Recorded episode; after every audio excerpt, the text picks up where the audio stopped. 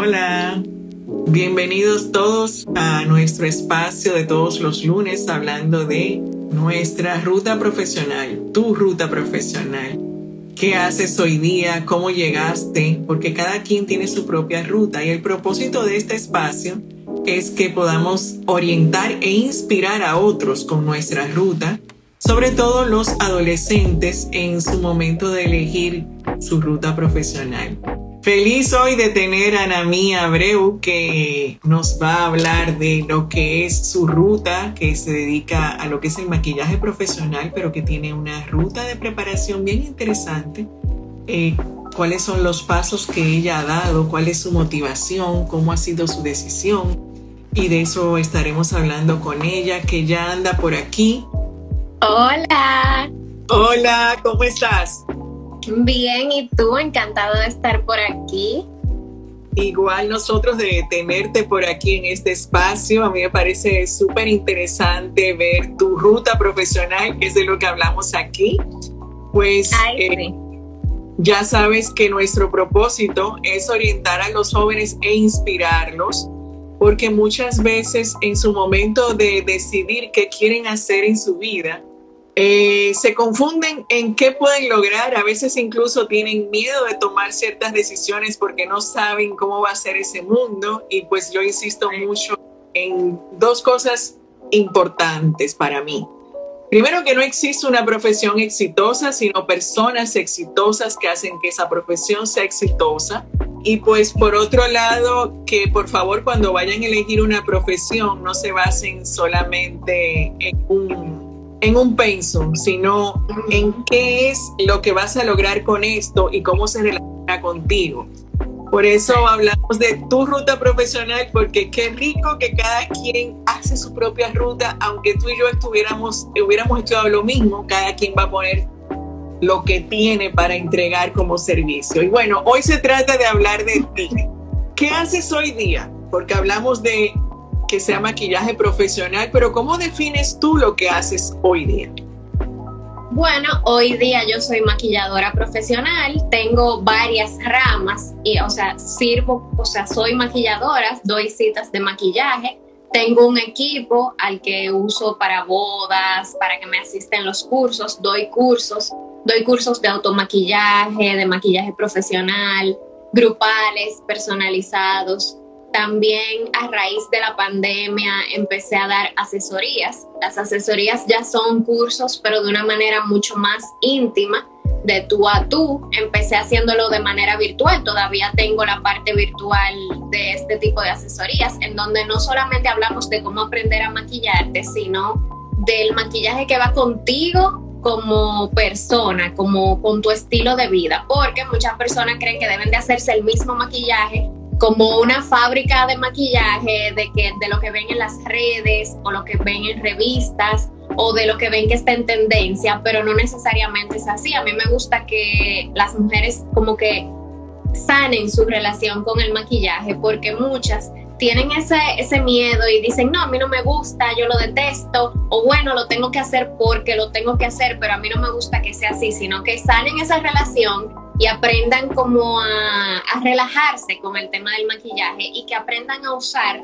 lo que vaya para su tipo de piel y para su personalidad y su estilo de vida, porque no es lo mismo el maquillaje que quizás se haga una chef, al que se haga una doctora, al que se haga un coach, tú sabes. Entonces me gusta enseñarle en base a, su vida, su personalidad y que pueda ser una rutina que, con la que se sientan cómodas. De ahí surgieron las asesorías.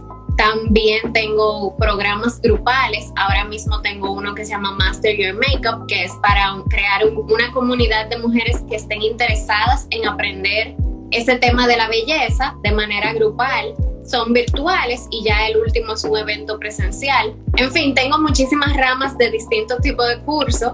Eh, doy el maquillaje en sí. Empecé a compartir primero mi trabajo como maquilladora en las redes sociales y poco a poco fui creando también una comunidad en redes sociales que me llevó a convertirme en una marca personal y a través de eso he trabajado como influencer, como le dicen, de muchas marcas, eh, que es básicamente hacer publicidad con marcas en mis redes sociales.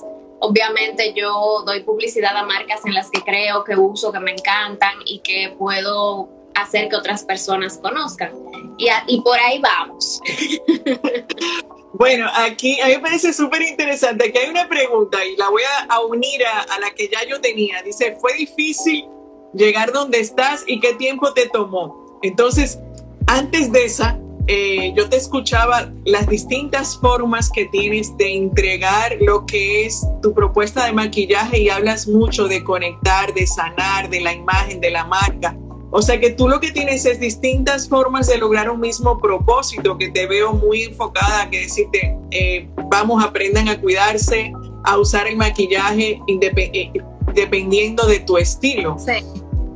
Ok, entonces, quiere decir que tú comenzaste primero usando, no, no, no fue tu decisión convertirte en influencer, sino que cómo comenzó esto, cómo comienzas en este mundo del maquillaje? No, cuando yo empiezo en el maquillaje, eso no existe todavía, todavía no existe Instagram. O sea, yo empecé con un fanpage de Facebook, ya este año yo tengo 30 años, el domingo cumplo 31, yo empecé a los 20 años, o sea que este año cumplo 11 años ya en el mundo del maquillaje.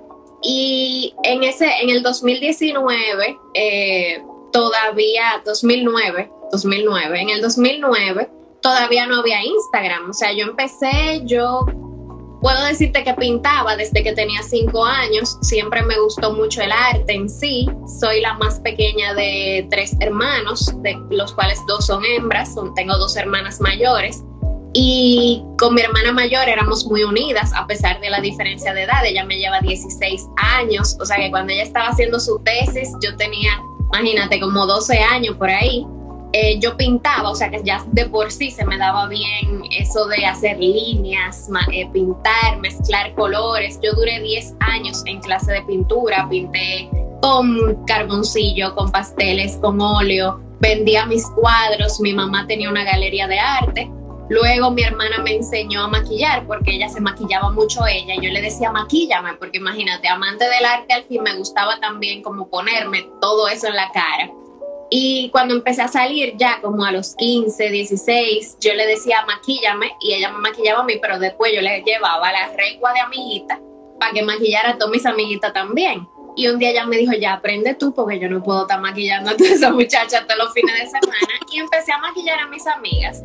Cuando me tocó elegir una carrera para la universidad, yo estaba indecisa. Yo me gustaba eh, las artes culinarias, o sea, quería ser chef, tenía también el deseo de ser diseñadora de interiores, o sea, como decoradora y creadora de espacios creativos, y tenía la opción de ser publicista, porque me encantaba como crear campañas, me gustaba dibujar, me gustaba todo, todo esa, eh, la venta y los negocios, porque siempre también eso fue parte de mi historia.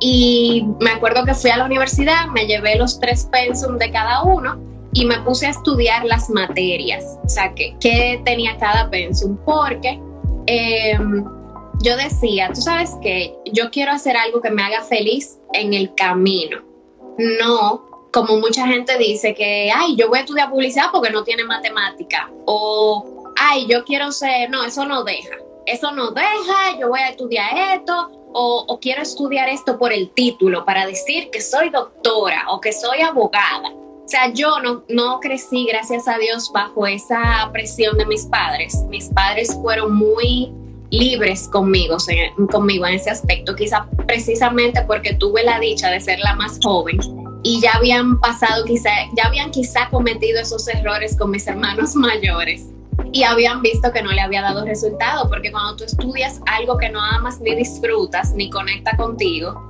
no te simplemente no vas a ser un abogado de éxito o un doctor de éxito, o sea, al final ninguno de mis hermanos se dedica a lo que estudiaron. Entonces yo eh, busqué una carrera en la que yo disfrutara el proceso. Y de verdad yo a los 18 mi mentalidad era, yo voy a disfrutar el proceso y en el camino yo voy a darme cuenta de lo que yo quiero ser. En publicidad yo veía que yo podía irme por la fotografía, por trabajar en agencia, por ser creativa, por ser diseñadora. O sea, a mí me gustaba muchísimo las relaciones públicas porque me gusta hablar con gente, me gusta conectar con gente, me gusta crear eventos. Entonces, al final, yo me acuerdo que yo, le, yo fui encerrando todas las, las materias como que me gustaban. Y en, en, en, el tema de ser chef, yo decía, contrale, pero hay demasiada materia como que no me gusta. En, en, decoración me pasó lo mismo y conecté con la publicidad y yo estudié publicidad.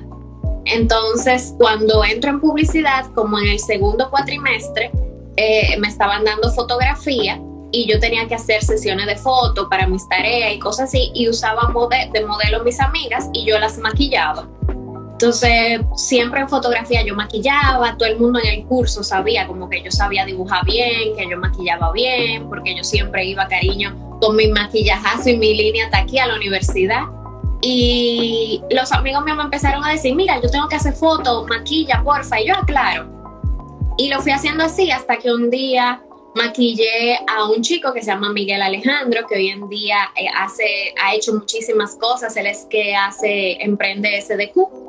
Yo lo vi a él en Instagram y yo no lo conocía ni nada, pero él estaba en publicidad en APEC y yo estaba en publicidad en UNIBE, pero mis mejores amigos del colegio estaban en publicidad en APEC y ellos me dijeron, aquí entra un muchacho que yo sé que tú te llevarías súper bien con él, a él le encanta posar y yo así por Instagram, digo por Facebook, le escribí y yo, hola Miguel Alejandro, quiero hacerte una sesión de fotos porque siempre uso mujer, quiero usar un hombre.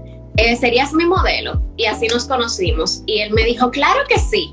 Y él vino a mi casa. Cuando yo le iba a hacer las fotos, él me dijo, ¿tú me vas a hacer fotos sin maquillarme?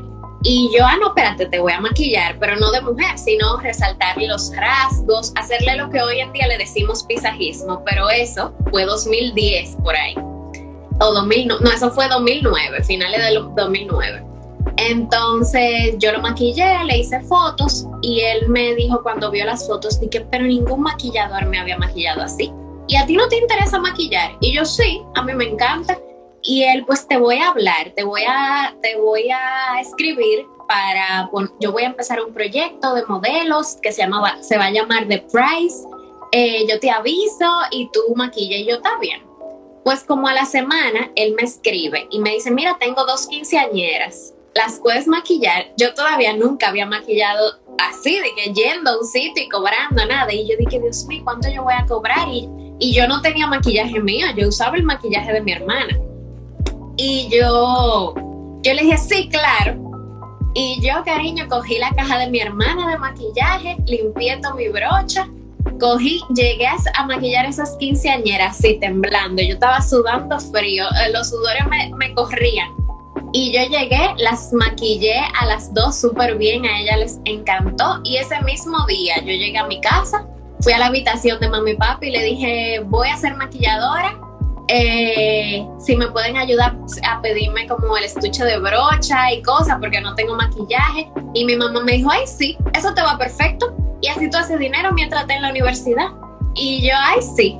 Y, y, como que de una vez nos sentamos ahí ilusionada a planear como todo lo que íbamos a hacer. Yo me acuerdo que eso fue un sábado. Al otro día fuimos a La Sirena, gastamos 6 mil pesos comprando mis bases de maquillaje, toda la cosa. Eh, por Amazon pedimos una caja y un estuche de brocha. Y ahí empecé, como yo estaba en publicidad, eso fue ya como a finales del primer cuatrimestre segundo, yo empecé a hacer mi logo, todas las tareas que me ponían de publicidad, yo las hacía como Anamia Makeup Artist.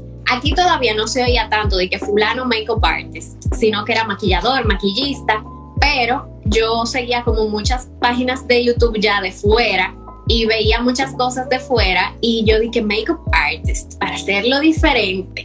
Y yo empecé a hacer todo como Ana Mía Makeup Artist y ahí fue rodando la cosa. La verdad que me encanta escucharte. Primero una pregunta y ahí le respondiste cuando decía que si siempre pensaste eh, que ibas a ser maquillista, creo que quedó muy claro.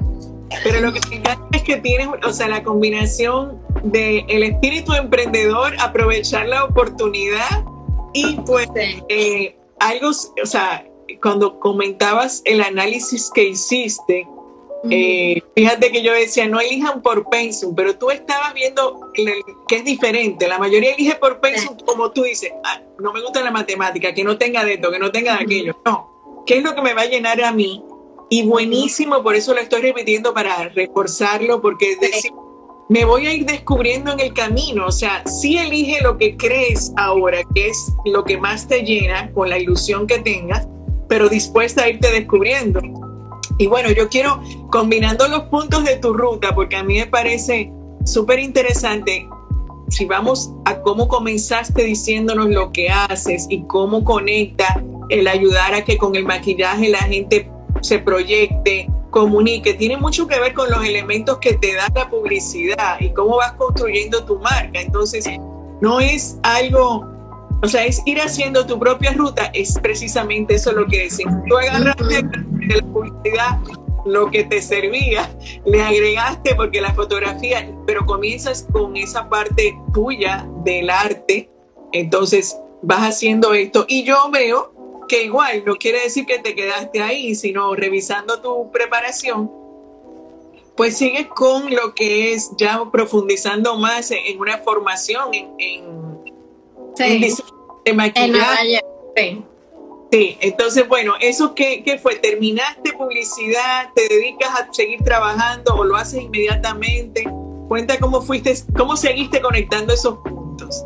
Mira, yo me disfrutaba publicidad, a mí me encantaba porque de verdad yo decía, bueno, a mí me encanta mi maquillaje, yo voy a seguir en esto, eh, pero cualquier cosa, o sea, con la publicidad yo me encanta también.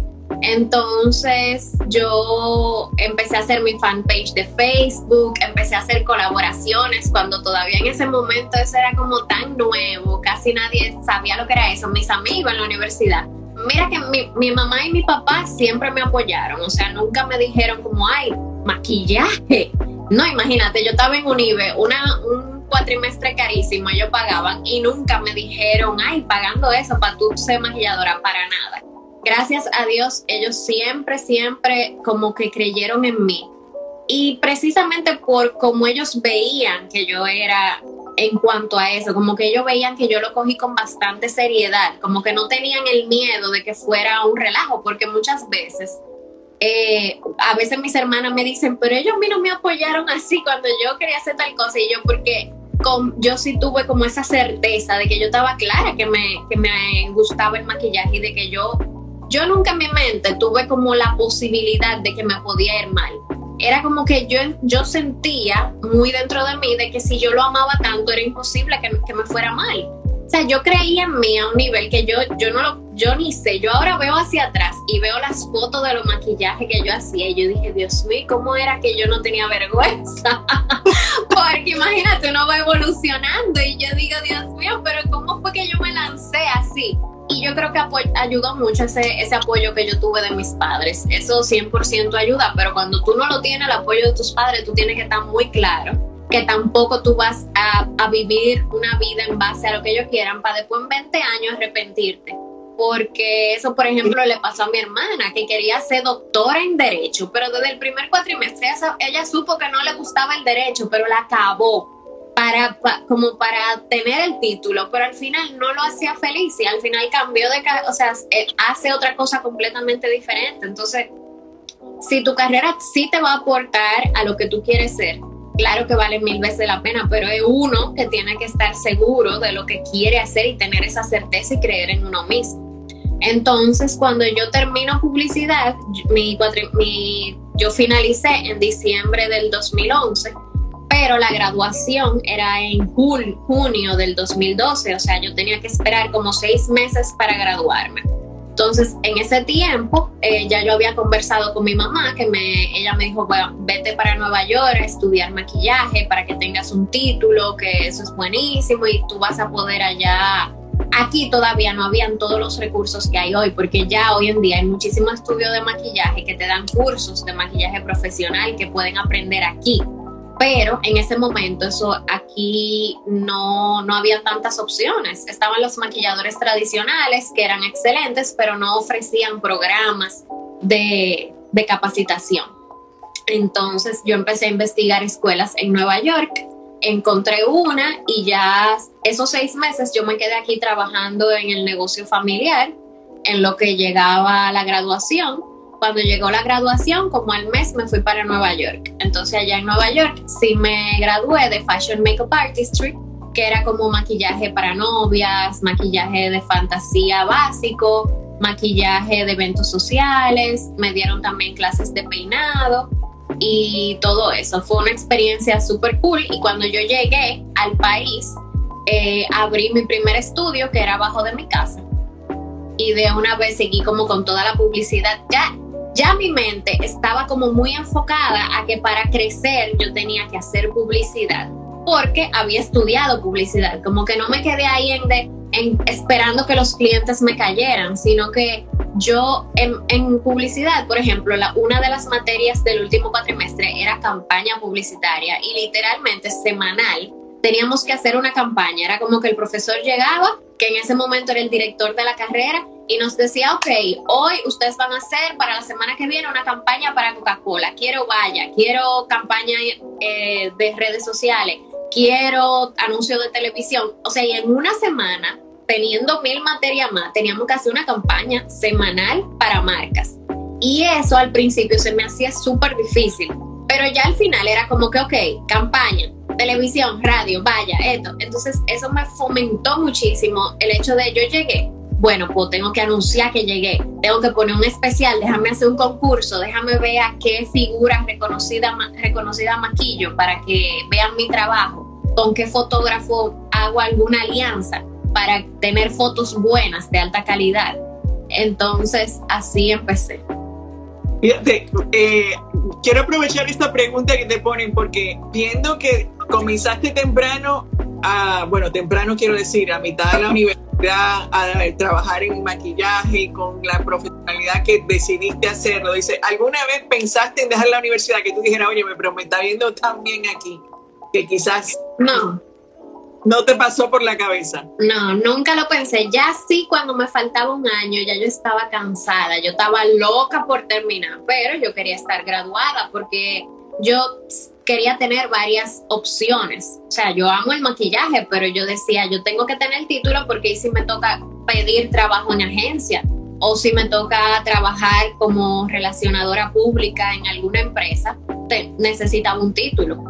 Entonces, eh, cuando yo estaba en la universidad, me iba bien, pero bien para tener básicamente una mesada, no para yo, por ejemplo, vivir de eso porque en ese momento yo tenía clase, yo tenía clase todos los días, yo no tenía tanto tiempo de maquillar. Muchas veces me pedían cita de maquillaje en horario que yo tenía clase y yo no dejaba de ir a mi clase. Yo me gradué con el pensum, yo no me atrasé. O sea, yo me gradué de la universidad con 21 años. Eh, muy, muy claro, me, gusta que esos puntos queden claros y, aprovechando eh, lo que es tu historia, tu ruta y lo que tienes hoy, y, como decías al principio, bueno, de repente estás como influencer y demás, me gustaría aprovechar como tu, tu experiencia y testimonio porque muchas veces hay jóvenes que si tú o sea, tú, tú ya con lo que haces y publicas inspiras a muchos a, y jóvenes que dicen, bueno, yo quisiera ser como ella.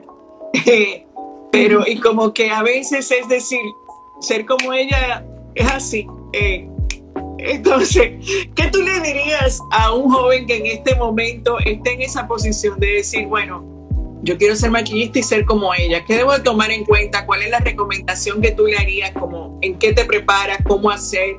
Eh, ¿Qué tan fácil es? Cuéntanos.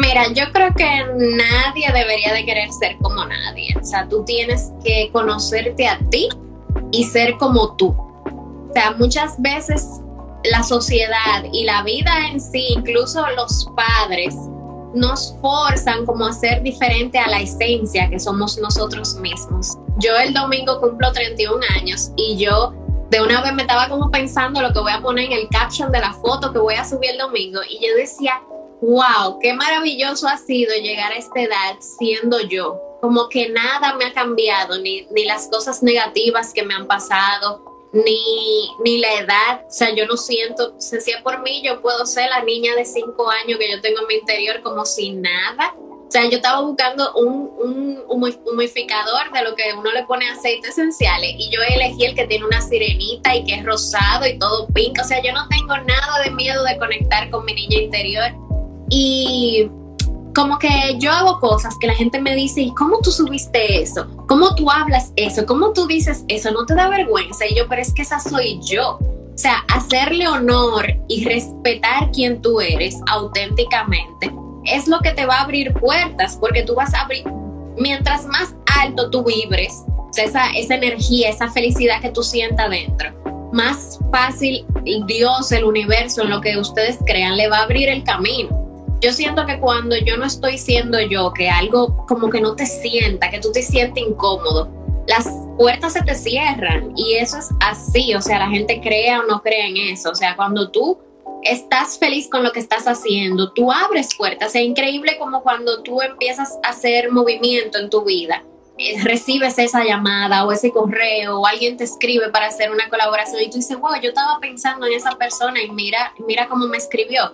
Eso no, no pasa porque sí, esa es la magia que crea el tú estar conectado con lo que tú quieres y saber lo que tú quieres. Entonces, yo creo que tú puedes tener figuras de inspiración 100%, porque yo, yo sigo muchas personas, sigo, me, me encanta la trayectoria o, la, o lo que veo que hacen muchas figuras que han llegado muy lejos y me inspiran a, a seguir adelante eh, con, con metas y teniendo metas y sueños para lo que yo quiero lograr pero no es como que yo digo, yo quiero ser Oprah. O sea, no, yo no quiero ser ella, ella es ella, yo quiero ser Ana Mía. Pero yo, su, lo que ella ha hecho y como ella ha movido masas y lo que ha inspirado, me inspira a mí a seguir trabajando en lo mío para yo como Ana Mía eh, crecer y poder llegar más lejos y que me vaya mejor económicamente, eh, poder inspirar más personas poder tener espacios más grandes, equipos más grandes. Yo puedo decir que realmente eh, no es fácil, pero no es fácil ningún trabajo en el que tú empieces desde cero. Hay que tener paciencia y se lo digo a todo el mundo porque ahora eh, con la presión de las redes sociales o tú por ejemplo entras y decís contra yo voy a entrar de que a Instagram cuando ya hay gente que tiene 200 mil seguidores y yo empecé desde cero. O sea, tú mismo te baja el ánimo, pero realmente se empieza desde cero. O sea, yo empecé desde cero. Lo que pasa es que yo empecé hace mucho ya. O sea, la gente no me conoce porque yo haya empezado hace dos meses. O sea, yo tengo ya 11 años. Eh, que hubo momentos en los que yo, por ejemplo, empecé a maquillar y la gente me decía, ¿y eres tú que me vas a maquillar? Pues tú eres una carajita. de que mis amigos me decían, Ana mía, ponte a buscar trabajo en agencia, porque eso del maquillaje, o sea, cuando yo empecé a maquillar, no era tan común que mujeres de mi, como por ejemplo de mi entorno, dijeran de que voy a ser maquilladora, o sea, no, que eso casi no había. La única mujer que yo conocía era Mónica Mendoza, que era famosísima, Carolina Saladín, que ya había empezado, pero no había todos esos makeup artists que hay ahora. O sea, yo empecé cuando eso no era una carrera chula. Eso era como que, o sea, tú te vas a quedar pobre para toda la vida. O sea, ahí no hay futuro. Y mis amigos me decían y conocidos de que Ana mía, ponte a buscar trabajo en agencia porque tú no vas a hacer nada. Y déjame decirte que como a los dos años, ya el primer año de crear mi estudio abajo de mi casa, ya yo ganaba más que todos mis amigos que estaban trabajando en agencia. Y cuando salíamos, yo era la que le brindaba. Y ellos dije, pero ¿cómo es que tú puedes? Si tú los lunes lo tienes libre, los miércoles ni trabajas. Y, y, yo, bueno, o sea, yo trabajo el día entero parada, los sábados, los viernes, o sea, doy curso. Entonces, ser uno mismo su propio empleado es, o sea, tú decir, ok, yo puedo durar todos los días sin trabajar y nadie me va a decir nada, pero si tú mismo no te pones como esa agenda, entonces tampoco vas a triunfar. Esto es más que nada constancia, paciencia y humildad, porque ahora la gente confía en que yo voy a hacerles un buen trabajo, porque entran a mis redes, porque ya han oído de mí, porque ya el boca a boca hay mucha gente que se ha atendido conmigo y le ha gustado, pero cuando yo empecé, la gente no sabía si yo le iba a hacer un buen trabajo y yo tenía que aguantar que la gente me dijera, ay no, eso no me gusta, o y tú limpia tus brochas, yo voy a llevar las mías. Tú sabes, cosas que yo simplemente aceptaba y me quedaba callada y con toda la paciencia del mundo le decía, está bien, no te preocupes, enséñame una foto. O sea, yo no era paciente en mi vida personal, o sea, yo era una chamaquita de 20 años que, que era explosiva. Y yo cambié, o sea, uno para crear su marca personal o cualquier negocio, uno tiene que también crecer uno como persona. Y por eso yo, aparte del maquillaje, me la paso haciendo cursos que si de autoestima, que si de CRES de inteligencia emocional, yo he hecho PNL, programación neurolingüística, oratoria, yo he hecho de todo. Ah, ahora que te estoy oyendo, está como atrasado.